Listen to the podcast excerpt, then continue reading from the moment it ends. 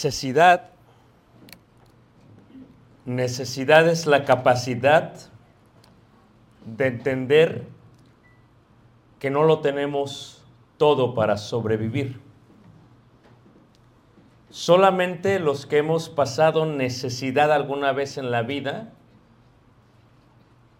tendemos a tener más misericordia con aquellos que no tienen.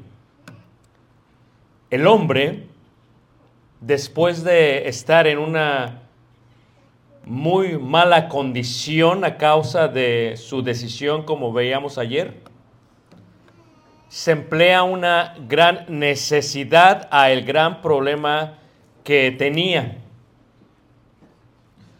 El ser humano puede tener necesidad física por la salud que requiere, puede tener necesidad secular.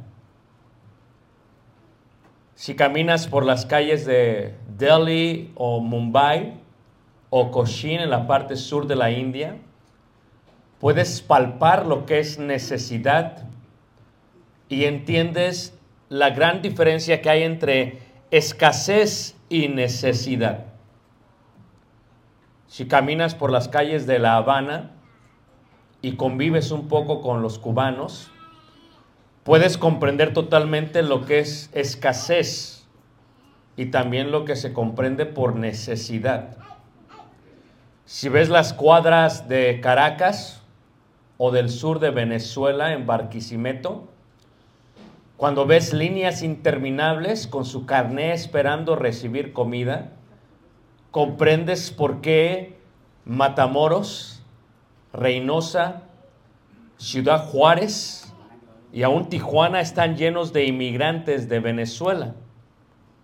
Porque muchos, podría ser en su mayoría, vienen porque tienen una increíble necesidad de sobrevivencia. Hay necesidades las cuales vienen a nosotros no por decisión personal. Es lo mismo que el concepto de humildad.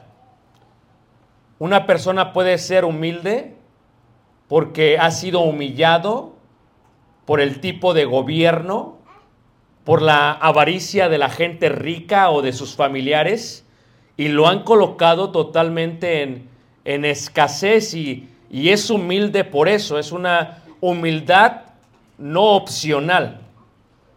Y luego viene un tipo de humildad como la de Jesús, que se despojó de sí mismo siendo quien era, quien estaba en el cielo, en su palacio, quien pudiendo nacer en Roma decide nacer en Bethlehem, en Belén, quien pudiéndose criar en los palacios de Herodes decide crecer en Nazaret, de donde dijo el discípulo, ¿acaso puede algo bueno salir de Nazaret? Quien decide tener una de las profesiones más humildes que hay en el caso de aquellos tiempos cuando trabajaban el 70% con piedra, que es un carpintero. O sea, eso es una humildad opcional, por opción. Y cuando hay un cierto tipo de escasez, hay veces es provocada por nuestra propia decisión. La gran recesión que se aproxima en Estados Unidos es una, vamos a llamarlo, una recesión provocada por las decisiones gubernamentales que se han dado. Es un efecto dominó que después de imprimir tanto dinero para proveer a sus ciudadanos, ahora tienen que recibir la inflación porque hay mucho dinero vagando por todo el país y por todo el mundo. Por lo tanto, tiene que haber inflación y por lo tanto tiene que haber una recesión. Es una decisión que se tomó personal. Cuando tú platicas con alguien que está en una necesidad o en una situación o una condición muy mala, a veces ni siquiera se dieron cuenta porque la mayoría de nosotros estamos viviendo en piloto automático. Levantamos en la mañana y hacemos nuestras rutinas y estamos siempre pensando en otras cosas. ¿Cuánta gente pasa ocho horas sentadas en el escritorio de su oficina y está en otro mundo, está en otro lugar, por lo cual están en piloto automático? ¿Cuántas veces comemos frituras como las que comimos ahorita, verdad? Y en piloto automático sin saber eh, el daño que nos hace, ¿no? De vez en cuando no hay problema, pero, pero como que de vez en seguido sí es mucho problema, ¿no? En la salud. O sea que eh, decidimos colocarnos en eso por nuestra propia decisión. Todo lo que el hombre sembrar, eso también que cosechará. Pero en cuanto al pecado, tienes que ponerte a pensar que cuando ves gente en la zona rosa, en la Ciudad de México, que se están prostituyendo, cuando ves jóvenes prostituyéndose en Tlalpan, homosexuales, tienes que entender que el concepto por el cual lo hacen es porque ni siquiera saben cómo llegaron a ese punto. Cuando ves en la calle a una persona que está borracha y está ida, créelo. Solamente aquellos que han vivido con un alcohólico o con un drogadicto tienen que entender el concepto de que la razón por la cual están así no es por ti, no es por la gente que está a su alrededor. No tiene que ver con ustedes, tiene que ver con ellos. Es una gran necesidad espiritual que tienen, por lo tanto, tratan de eh, sufragar su necesidad con, con los vicios.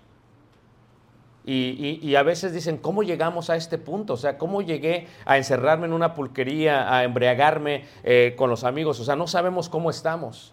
O sea, e- e- es, es un mundo revuelto, es, es realmente algo muy eh, andrajoso. Y cuando hablamos de la necesidad humana, de todas las necesidades humanas, tienes que entender que lo que la necesidad humana necesita es una solución, pero es una solución muy compleja. Parece sencillo, pero es compleja. Sea, cuando tú ves al divino, al sabio, al altísimo, te das cuenta, y cuando lo empiezas a estudiar y estudias teología y te das cuenta de lo complicado que fue tomar esa, esa decisión de humillarse a sí mismo, de despojarse de ser Dios y de venir a morir por cada uno de nosotros. Porque la solución era muy compleja, porque el, el problema era complejo, pero la solución solamente podía ser ¿qué? Divina.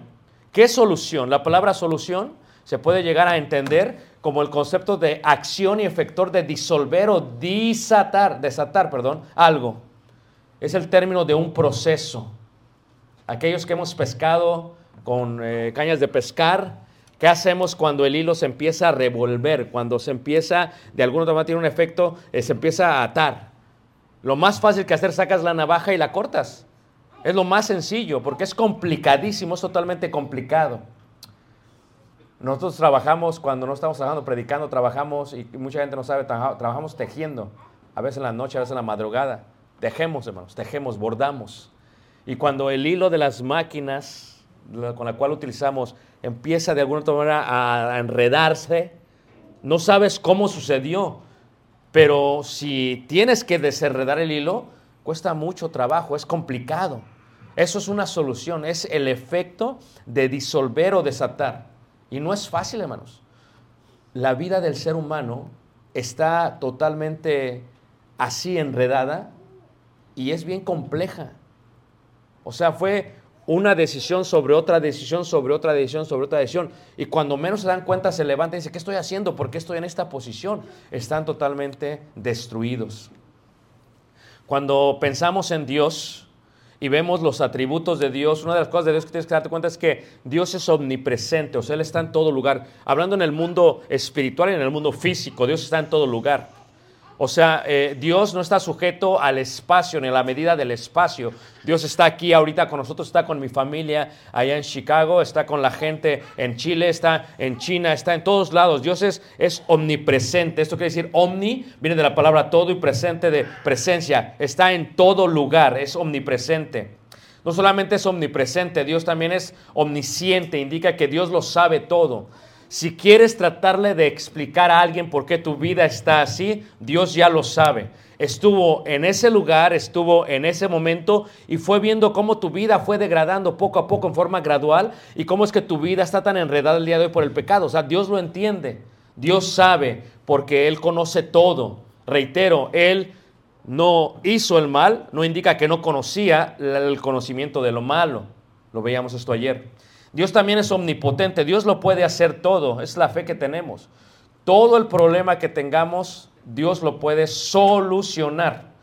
Y toda necesidad que tengamos, sea espiritual, sea física, o sea moral o sentimental o emocional, Dios la puede solucionar. Y en su palabra, en su lámpara, en su luz, podemos ver las soluciones a todos nuestros problemas. No solamente eso, Dios es infinito. Dios no tiene fin. Dios no tiene un fin, no tiene un inicio ni un, ni un final, ¿no? Cuando tú ves la escritura, por eso se le llama el alfa y la omega, el principio y el fin, el primero y el último. Esto es, como no tiene fin, Dios es infinito. Tú y yo, de alguna u otra manera, tuvimos un inicio. Eclesiastés 3.11 dice que el corazón puso en nuestro corazón la eternidad, pero tuvimos un inicio. Llegó un momento que Dios nos creó. En el caso de Dios, Dios no fue creado, Dios es el creador. Dios es infinito y nunca termina Dios. No solamente ello, Dios también es eterno. En este sentido, Dios vivirá por siempre. Dios ya vio toda la película. Dios ya sabe lo que va a pasar mañana. Ya sabe cuándo voy a morir. Lo explica el apóstol Pablo en el Areópago cuando dice, Dios ha prefijado los tiempos de cada habitación. Yo no puedo evadir el día de mi muerte. Dios ya sabe cuándo voy a morir cuándo vas a morir tú. Por lo tanto, nosotros que creemos en Dios, como dijo el Señor, no gustarán la muerte hasta que venga el reino. Nosotros gustaremos de la muerte porque para nosotros el morir es qué? Es ganancia. No solamente ello, Dios es justo, y este es un concepto muy importante, porque Dios es justo, su justicia permanece para siempre. No es alcahuete como nosotros como padres.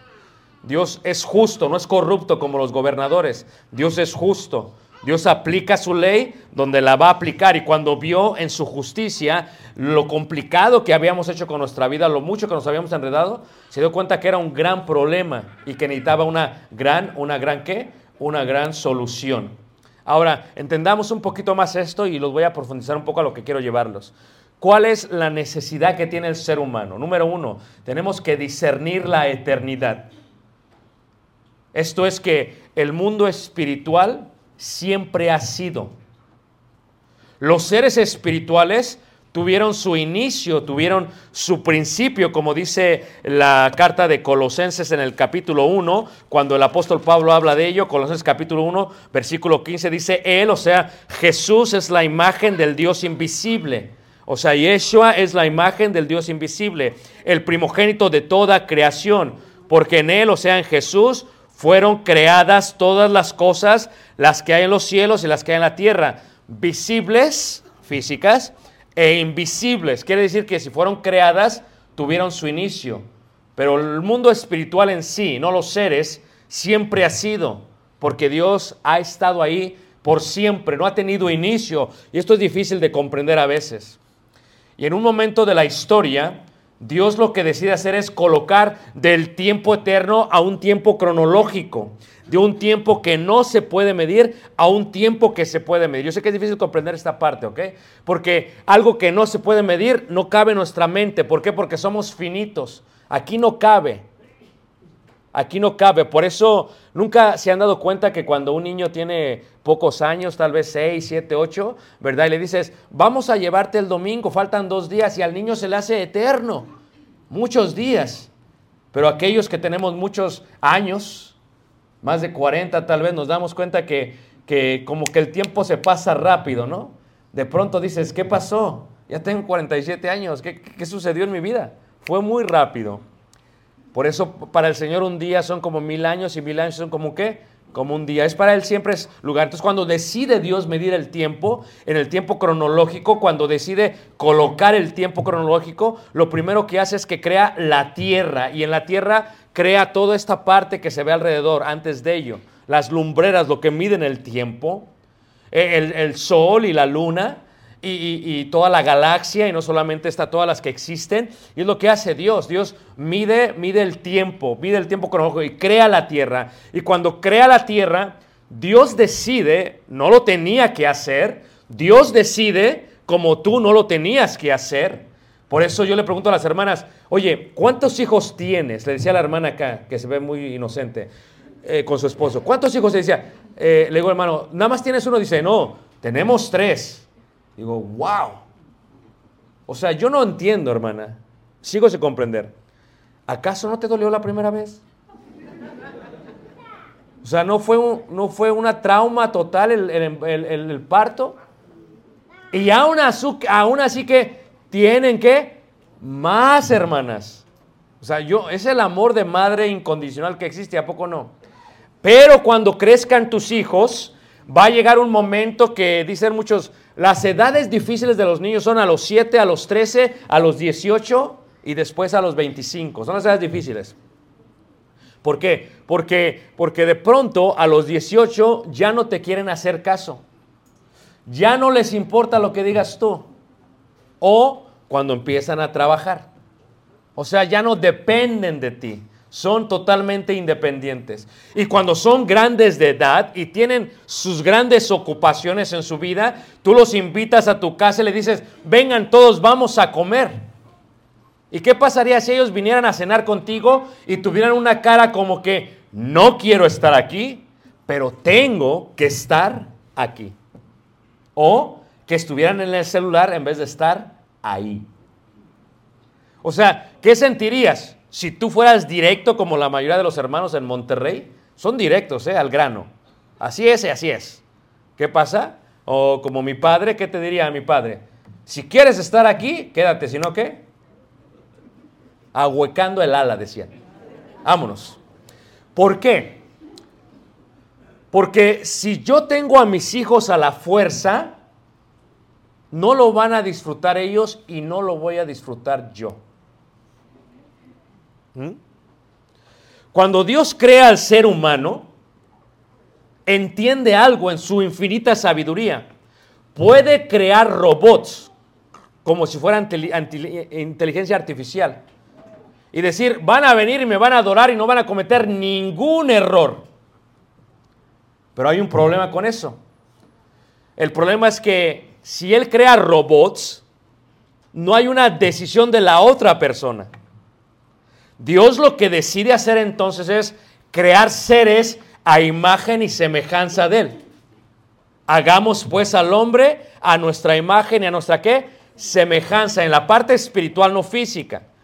Y cuando lo hace en la parte espiritual, es gente que puede pensar, que puede analizar, que puede reflexionar y sobre todo que tiene una decisión personal. Eso es muy importante, hermanos. Pero Dios sabe esto.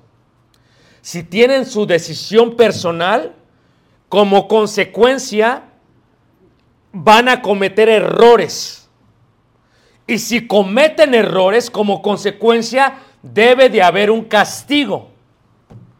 Y si cometen muchos errores y se enredan y se enredan y se enredan, ¿cómo le voy a hacer para desenredar, para solucionar el problema? ¿Me están siguiendo? Y dice Dios, voy a crear el mundo y lo que voy a hacer es que voy a crear seres humanos y les voy a dar un tiempo durante su vida física. El mundo que creo tiene su fin, porque es una vestidura antigua y Dios se va a mudar de ella. Y cuando Dios se mude de ella, ¿qué va a pasar? la va a tirar, dice la escritura, Hebreos capítulo 1. Entonces, esta tierra que creé, la voy a destruir. Y este tiempo que dejaré que aquellos seres que he creado a imagen y semejanza, que tomen su decisión. Si quieren estar conmigo o no, si quieren venir a la cena o no, si quieren venir a las bodas del cordero o no, es una decisión personal, porque obligado ni los zapatos entran. Dios nos da la vida para decidir, pero Dios dice, ok, cuando tenga el mundo, lo voy a volver a deshacer y entonces pasaremos del mundo secular y del tiempo cronológico y regresaremos todos a la eternidad. Pero ¿quiénes vamos a ir? Todos. Pero ¿quiénes van a estar conmigo? Aquellos que realmente quieren estar qué? Conmigo. Si ves el, cómo es todo un proceso de pensamiento, de planificación. Y entonces, ¿qué es lo que pasa? Dice Dios, pero ¿cómo les voy a enseñar esto a ellos? Porque no es algo fácil, es algo complicado. ¿Cómo les enseño esto a ellos? Número uno, la única manera que se los puedo enseñar es a través de darles algunas figuras. ¿Cómo puede la gente entender las cosas espirituales? Primero tengo que enseñar las cosas físicas. Mi hijo me dice a veces, pero ¿por qué tengo que tomar esta materia, papá? ¿Y cuántos en la prepa no dijimos, ¿para qué tomas esta materia? Y hasta que llegas a la universidad dices, ah. Entonces lo que hace Dios es que Dios coloca de alguna otra manera el Antiguo Testamento para que comprendamos cómo es que se podía solucionar el problema del ser humano en cuanto a su necesidad. Eso es lo que hace Dios. Entonces pone el templo, el cual es sombra e imagen de lo verdadero, dice la escritura. Esto es, lo físico no es lo real, es la sombra de lo verdadero. El tiempo que estamos en la tierra es la sombra de lo real. Nuestra vida no está aquí, está allá. Y no termina con el cuerpo, sino que inicia con la despedida de este cuerpo. Y Dios sabe eso. Entonces lo que Dios hace es que Dios coloca lo que es la ley de Moisés para que entendamos y cuando el tiempo, cuando pasara el tiempo correcto, se manifiesta el misterio. ¿Y cuál es el misterio? Que viniera Cristo Jesús. Y que cuando viniera Cristo Jesús, viniera de la eternidad. Esto es, Dios dice, ¿cómo voy a solucionar el problema que tienen los seres humanos? Ya que ellos van a decidir por sí mismos y van a cometer errores, si cometen errores tiene que haber una causa, causa y efecto, una consecuencia. Y si ellos hacen esto, va a pasar esto. Y como con los ángeles caídos, una vez que tomaron la decisión y pecaron, ¿verdad? Y fueron estipulados en prisiones para el juicio eterno, tengo que hacer lo mismo con ellos. O sea, no puedo ser injusto porque su justicia permanece ¿qué? Para siempre. ¿Y cuál es la solución? La solución entonces ¿qué? Es Cristo Jesús. Es la solución del problema. O sea, nuestra vida está enredada. Llega Jesús y la hace sencilla. Arregla el problema. Porque la necesidad del hombre primero requiere una gran solución. Regresemos al tiempo que veíamos en cuanto al problema de Adán y Eva. No solamente requiere una solución, pero para entenderlo más lo voy a ampliar todavía. ¿Qué necesitaba el ser humano de, en su desnudez? Lo que el ser humano necesitaba era, tenía necesidad de vestirse. Pero ellos se habían vestido con hojas y las hojas no cubrían su desnudez. Porque tienes que entender este concepto judaico en cuanto a ello. ¿Ok? Las hojas, como los árboles, como el fruto de la tierra, tiene ausencia de la vida real que Dios pide. O mejor dicho, de la sangre. Por eso Dios no vio con agrado lo que dio este Caín, pero sí lo que dio Abel. Y por ello, hasta el día de hoy, su sangre o su sacrificio fue más excelente que el de qué? Que de Caín, porque eso fue sacrificio. La palabra sacrificio viene del eh, hebreo sabá y la palabra expiación viene del hebreo kapar. ¿Y qué es capar? Cubrir. ¿Y cómo se cubre? Se cubre algo con cuando se mata algo. No puedes cubrir con algo que no tenga sangre, dice Dios. Tienes que cubrirlo con algo que tenga vida. Y lo que hace Dios es coloca las pieles, claro, de animales, sobre ellos. Y entonces ellos vienen a estar finalmente vestidos. Tiene que haber un sacrificio para que entonces de alguna u otra manera tengan ellos cubierta su qué? Su desnudez. Y cuando vemos este concepto, esa es la gran necesidad del ser humano. Necesitamos todos y cada uno de nosotros cubrir nuestra qué? Nuestra desnudez. Eso es precisamente lo que pasa en la idea del bautismo. Hay, una, hay, hay un sacrificio que veremos en un momento, se está cubriendo nuestra desnudez espiritual. Esto es, si tú ves Gálatas en el capítulo 3, lo expresa bien el apóstol Pablo cuando habla de esto y dice Gálatas en el capítulo 3, hablando acerca del vestido, dice, pues todos, 3.26, sois hijos de Dios por la fe en Cristo Jesús, porque todos los que habéis sido que bautizados en Cristo, de Cristo estáis qué? Pero todavía lo tendremos que entender mejor, porque la palabra griega, si haces un análisis textual de la palabra revestidos, se comprende un poquito lo que es la cultura greco-romana. El día de hoy, si tú vas a, la Quinta Avenida de Nueva York, a The Fifth Avenue, o si vas a Milán, en las calles principales del momento, o en Florencia, o en París, o aún en San Pedro, en algunas galerías de San Pedro, o sea, no cualquiera puede tener buena ropa, hermanos. Porque es cara. De marca. Pero bueno, ¿qué dicen los chinos? Los chinos dicen, primero imita y luego perfecciona. Una vez yo estaba en las calles de Beijing, subimos a un mercado, el mercado de la seda, en un edificio, y, y, me, y saben hablar español todos los chinos, ¿eh? Y me dice el chino, eh, le digo, yo quiero más barato. Dice, ¿tú quieres barato? Dice, te enseño barato. Y me saca la bolsa, dice, esta bolsa es barata. ¿Ves? Es igual a la otra. Todo igual. Pero dice, es imitación. Es barata, ¿quieres o no?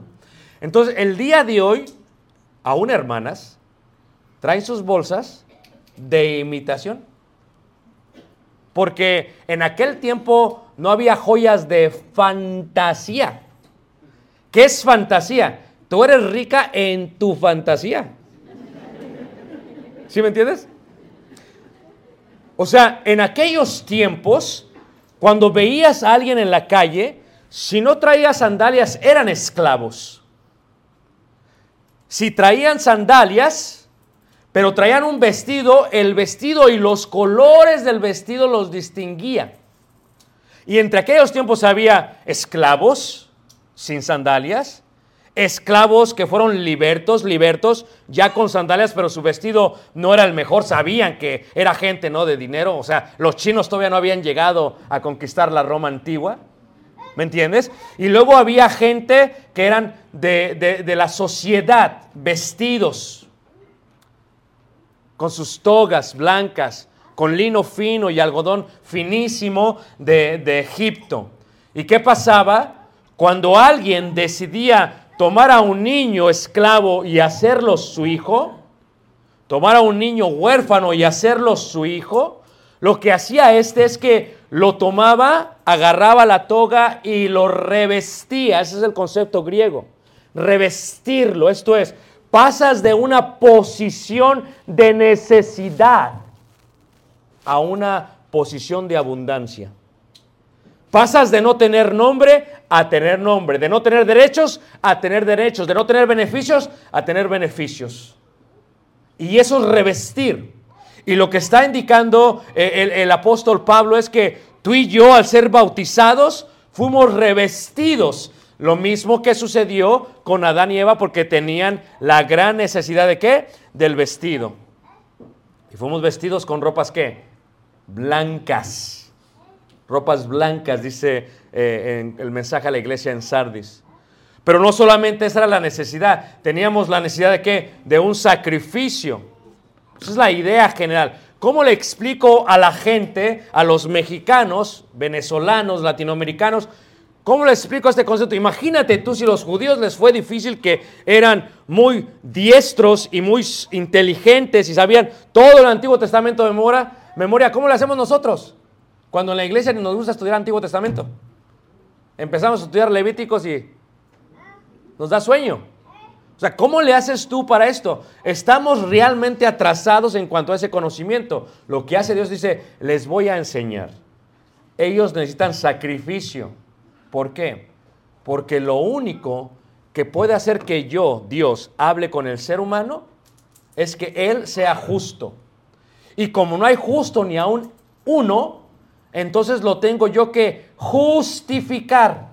¿Y cómo lo puedo justificar? Lo que tengo que hacer es que si el ser humano que fue hecho y creado a imagen y semejanza mío cometió un pecado, tiene que morir.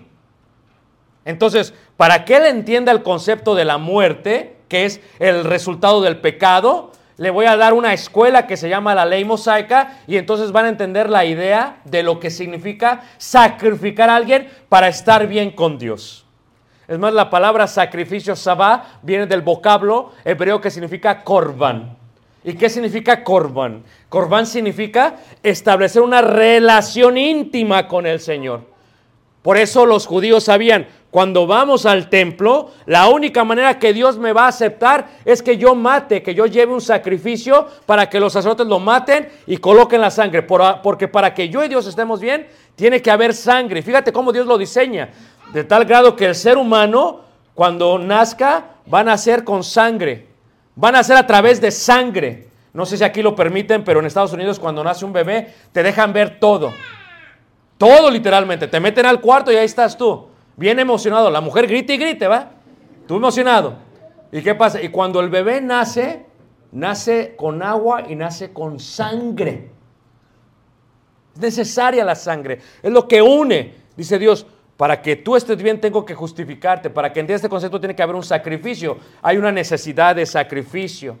Por lo tanto, desde el inicio con los hijos de Adán, después de que tenían esa necesidad, no solamente de vestidos, sino ahora de sacrificio, les empieza a enseñar la idea de sacrificio. Tienen que sacrificarme a mí, no solamente a, este Abel. Después de Abel a un Noé, ¿qué hace Noé cuando baja del arca? Lo primero que hace es que hace un sacrificio, hace un holocausto, mata a alguien para poder estar bien con Dios para que yo esté bien con Dios, porque como soy un pecador, la única manera es que alguien pague por mis pecados. ¿Quién lo va a hacer? Alguien que esté vivo, alguien que tenga sangre, tiene que derramar su sangre para que este animal esté pagando por mi pecado.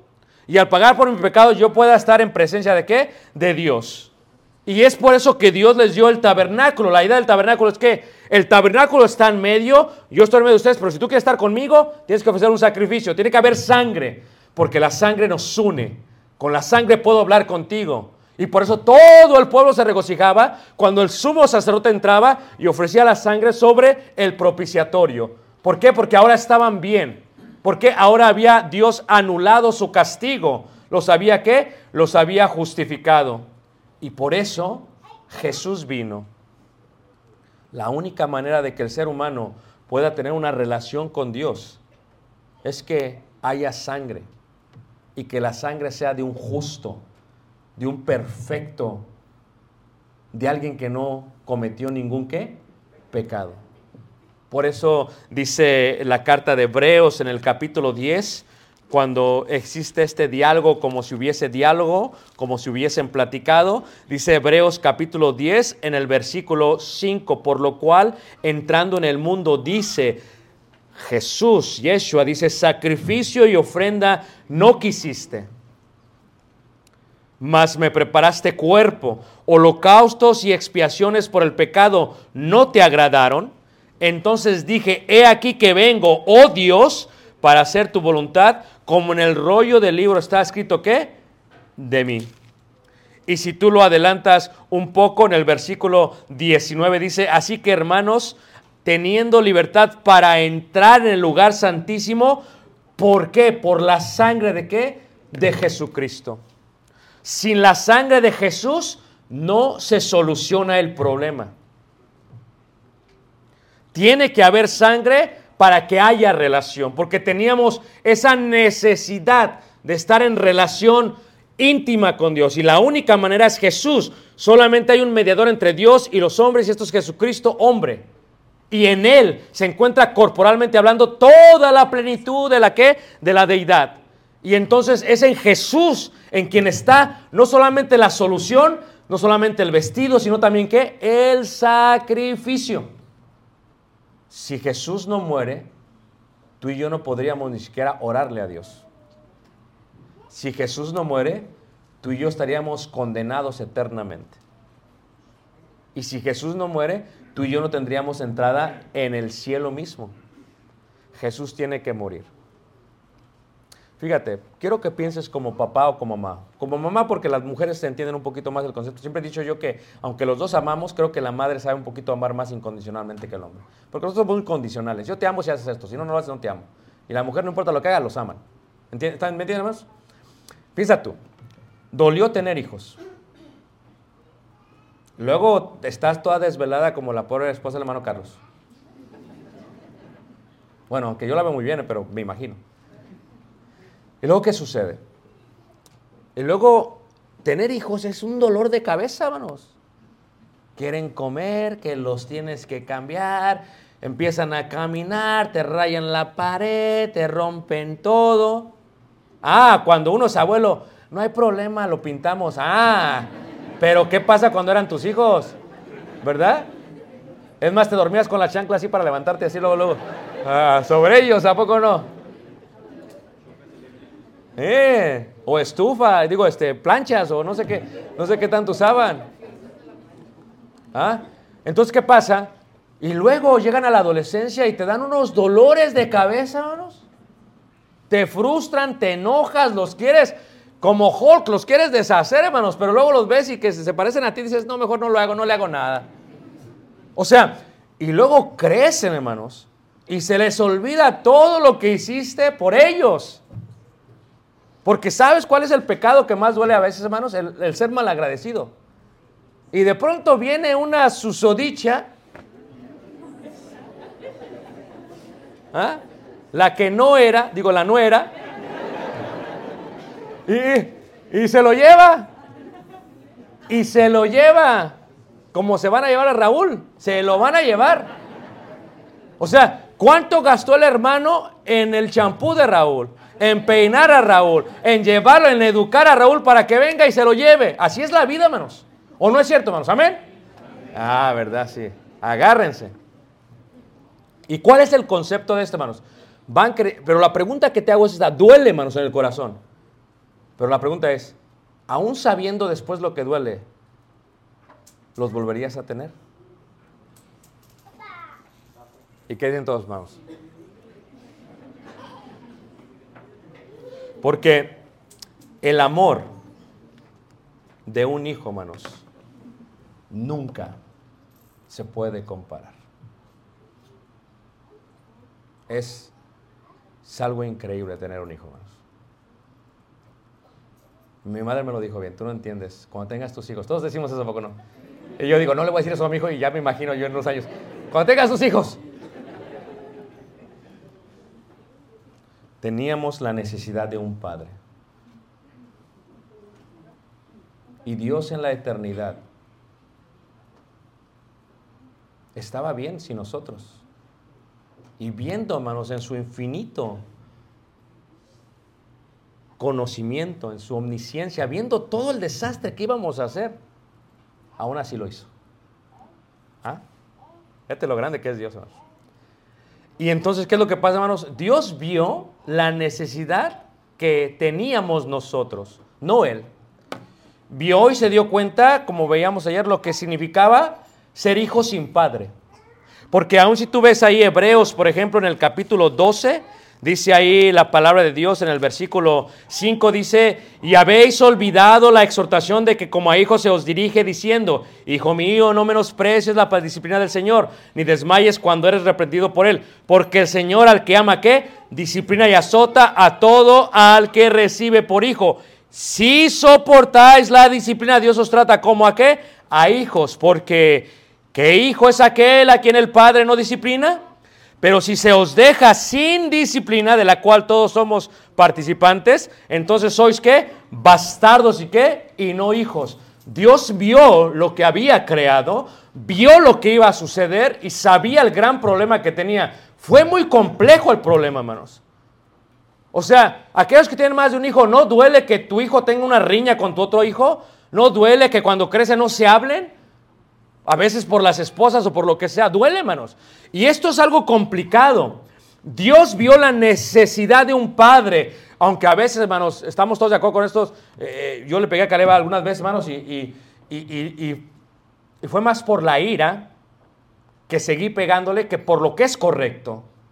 Cuando uno disciplina a sus hijos, cuando les pega, porque la vara, ¿verdad?, endereza al niño totalmente, pero a veces uno se enoja tanto y no controla su ira que, que se va con todo, hermanos, cuando son pequeños. Y ya cuando uno crece se arrepiente, ¿no? Pasa como que se te va la ira y te sientes y dices, ¿qué, hice? O sea, ¿qué estoy haciendo? Y, y- hermanos, yo no sé ustedes, pero a veces eh, me pongo un poquito melancólico porque sé que he cometido errores con Caleb. O sea, ¿qué estoy haciendo? Y hay veces que cuando uno crece ya más grande dices, o sea, es que no, o sea, esto no valía la pena que le pegase por esto, no valía la pena que le pegase por ello. Creo que le pegué de una manera incorrecta, pero ¿por qué los tratamos así a veces? Porque son nuestros hijos, no bastardos. Y Dios vio que había una gran necesidad de tener hijos. Y de que esos hijos tendrían y tenían necesidad de tener un qué? Un padre, porque si no estaríamos vagando por el mundo. ¿Y qué es lo que hace Dios, hermanos? Dios nos pasa por este proceso que veíamos esta mañana. O sea, la única manera para podernos tener como hijos es pasar por el proceso de qué? De volver a nacer. Por eso tienes que volver a nacer. Dijo Nicodemo, ¿verdad? Cuando se le acercó Jesús y vino de noche, fíjate, dice, maestro, sé que vienes de arriba, del cielo, porque... Y luego le dice, no, es que tienes que nacer de nuevo. Dice, ¿cómo voy a meterme al, a- al vientre de mamá? Es que nacimos de mamá, sí, pero tenemos que nacer de nuevo ahora dentro de la iglesia del Señor, que es la esposa de Dios, y fuimos que nosotros al igual convencidos por el Espíritu. Santo. Fuimos concebidos por el Espíritu Santo, porque el Espíritu de verdad, el cual os guiará toda verdad, Él los convencerá de qué? De justicia, de pecado y de qué? Y de juicio. Y entonces, ¿qué pasa? Dios permite que volvamos a nacer. ¿Cómo? Aquí. Nuestro hermano que nació esta mañana, que no solamente nació de agua, nació también de sangre, hermanos. Porque el agua lava, la sangre purifica. Y por eso dice el apóstol Juan en la primera carta de Juan capítulo 5, dice, porque tres son los que dan testimonio en el cielo, el Padre, el Verbo y el Espíritu Santo, y tres en la tierra, el agua, la sangre y el Espíritu. ¿Y estos tres son qué? Uno. En este concepto necesitábamos todos nosotros qué? Nacer de nuevo. Es parte de la vida. Es la solución. Pero no la solución solamente nacer de nuevo nada más porque te metes al agua, es arrepentirte y cambiar realmente y reconocer la gran necesidad que tienes de un mediador, de un mediador. A veces yo me he puesto a pensar en la vida, cómo es que alguien puede, puede abandonar a un hijo. Me he puesto a preguntar.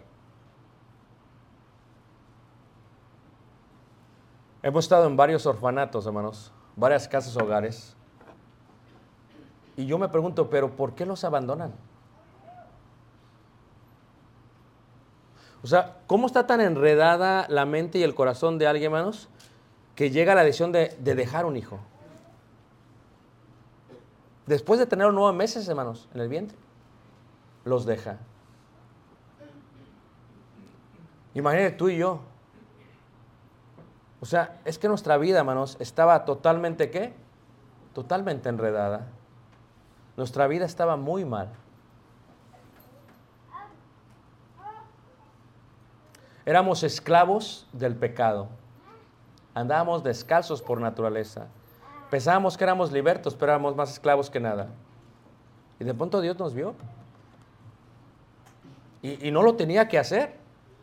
Es que Dios vio la necesidad, que es que este necesita un padre. Es que, es que necesita alguien que lo que, que lo guíe. Y ahorita veo, veo a mi hijo Caleb adolescente y veo sus fotos y, y digo, a veces digo, me tengo que poner las pilas, ¿eh? Porque, porque aquí como que nada más tengo unos seis años más y ya se acabó, hermanos. Y me tengo que, eh, eh, se pasa el tiempo, hermanos. Y los hijos necesitan mucho tiempo, calidad de tiempo, mucha dirección. No necesitas que les prediquen, necesitas que les muestres con tus hechos. Recuerdo cuando mi esposa tenía a Caleb en los brazos, recién nacido, hermanos. Recuerdo claramente, hermanos. Y Caleb solamente agarraba el dedo de mi mujer y lo apretaba. Él nació agarrando cosas y, lo apretaba. Caleb estuvo mal de sus pulmones cuando nació. Estuvo en incubadora por días. Nos dijeron que a lo mejor no la podía hacer. Pero eh, él agarraba a mi esposa. Y recuerdo cuando, cuando yo vi a Caleb, hermanos, porque antes de Caleb yo no cargué a ningún bebé. Siempre tuve miedo, fue el niño más, fue el hijo menor de la familia y siempre los bebés se me hacen muy delicados. Yo nada más veo a la gente como los agarra, como si fueran tamales, pizza. Pero, pero para mí es como que siento que se me van a caer, ¿me entiendes? Y Caleb fue el primer bebé que, que cargué. Bueno, fue el segundo, ¿verdad? pero fue el primero en referente a un varón. Y vi la gran necesidad para sobrevivir. Sin comer, moría.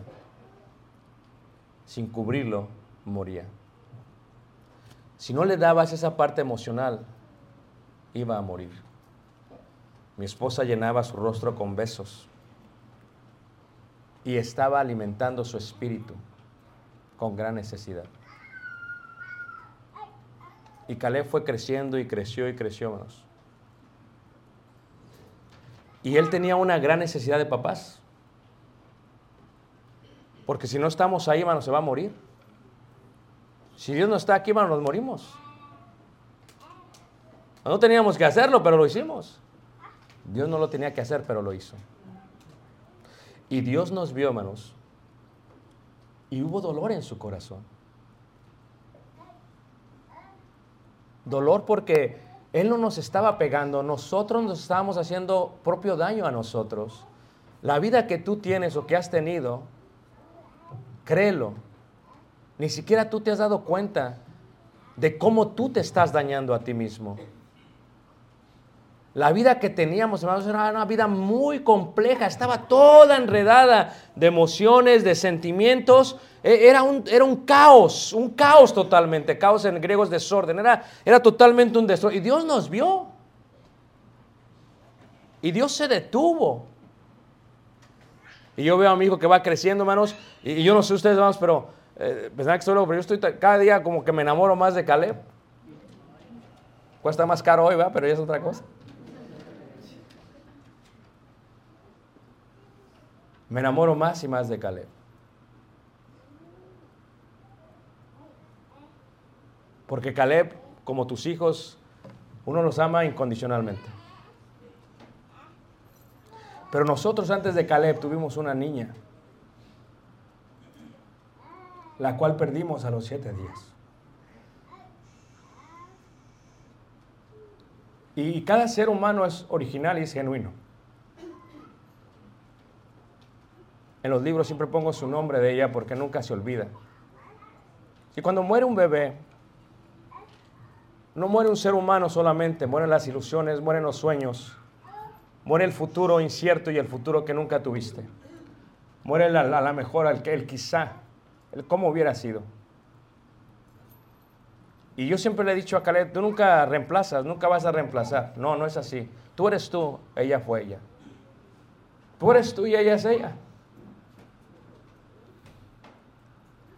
Y si yo tuviera el poder de resucitarle, si tuviera el poder de levantarle, si tuviera el poder de restablecerle, lo hubiera hecho. Ese es el poder que tiene Dios, hermanos. Dios tiene el poder cuando ve el problema de la muerte nuestra. Dios dice, yo puedo literalmente solucionar esto. Lo puedo solucionar. Es, así es Dios, hermano. Ese es nuestro Dios. Así de grande y de altísimo y de bello y de hermoso y de omnipotente y omnisciente dice Dios, yo lo puedo solucionar. Pero para solucionarlo, dice Dios, necesito que tú aceptes la solución. Es lo único que tú tienes que aceptarlo. Cada que abrazo a Caleb lo abrazo dos veces.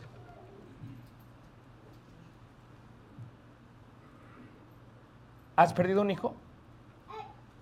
¿Sabes lo que se siente? Dios no quiere perder un hijo. Dios no quiere perder a nadie. Y dio la solución. Pero Dios también sabe que no te quiere tener allá la fuerza. Es el concepto de, de la eternidad. Quiere que estés allá por voluntad qué? Propia. Propia.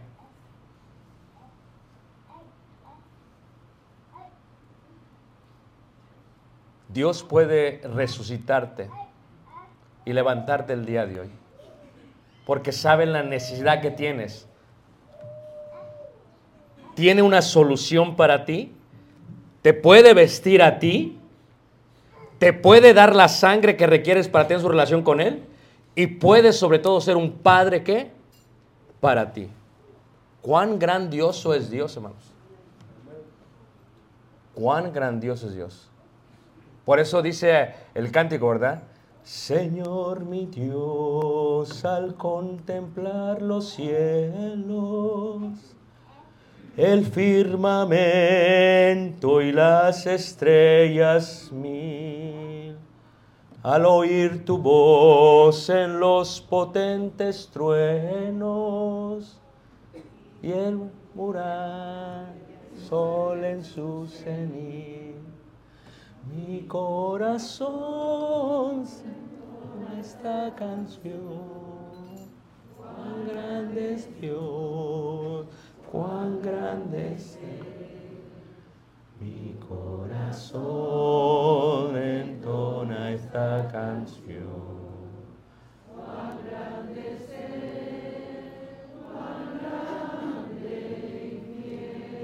Cuando estés desolado en la noche,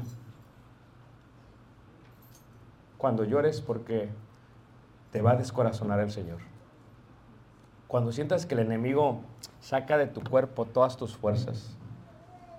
Cuando estés perdido en algún lugar como extranjero y peregrino. Cuando los problemas vengan a ti, cuando menos, porque así pasan los problemas, cuando menos es cuando viene el golpe, hermanos. Y mi esposa, como que está todo muy tranquilo, algo va a pasar. Algo va a pasar, ahí se viene. No sé qué es, pero hay que orar, porque ya se viene. Cuando llores, Dios está ahí. Cuando te caigas, Dios está ahí. Cuando te enfermes, Dios está ahí. Cuando sientas que estás solo, Dios está ahí. Y lo único que está esperando es que quieras aceptar bajo tu propia voluntad comer con Él. He aquí yo estoy a la puerta y toco. Si alguien abre, se va a sentar, va a comer, va a cenar conmigo.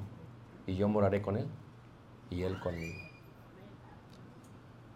Cuál bello es Dios. Ese es el Señor que tenemos. Y esa es la invitación que Dios tiene para ti esta mañana. Quiere darte la solución a todas tus necesidades y a todos tus problemas. Hoy es el día de salud. Te preguntas, ¿cómo? Bueno, si crees que Jesús es el Hijo de Dios, puedes. Si te arrepientes de todo lo malo que has hecho, puedes. Si lo confiesas delante de los hombres, puedes. ¿Quieres nacer de nuevo? Puedes. Y después de ello, hermanos, créelo, vamos a estar con Él por toda qué? La eternidad. Dice Dios que no quiere que nadie perezca sino que todos procedan a qué? A la arrepentimiento. Este es el llamado. Dios te está esperando para cargarte como un Padre celestial. Vamos por de vamos a cantar un himno de invitación.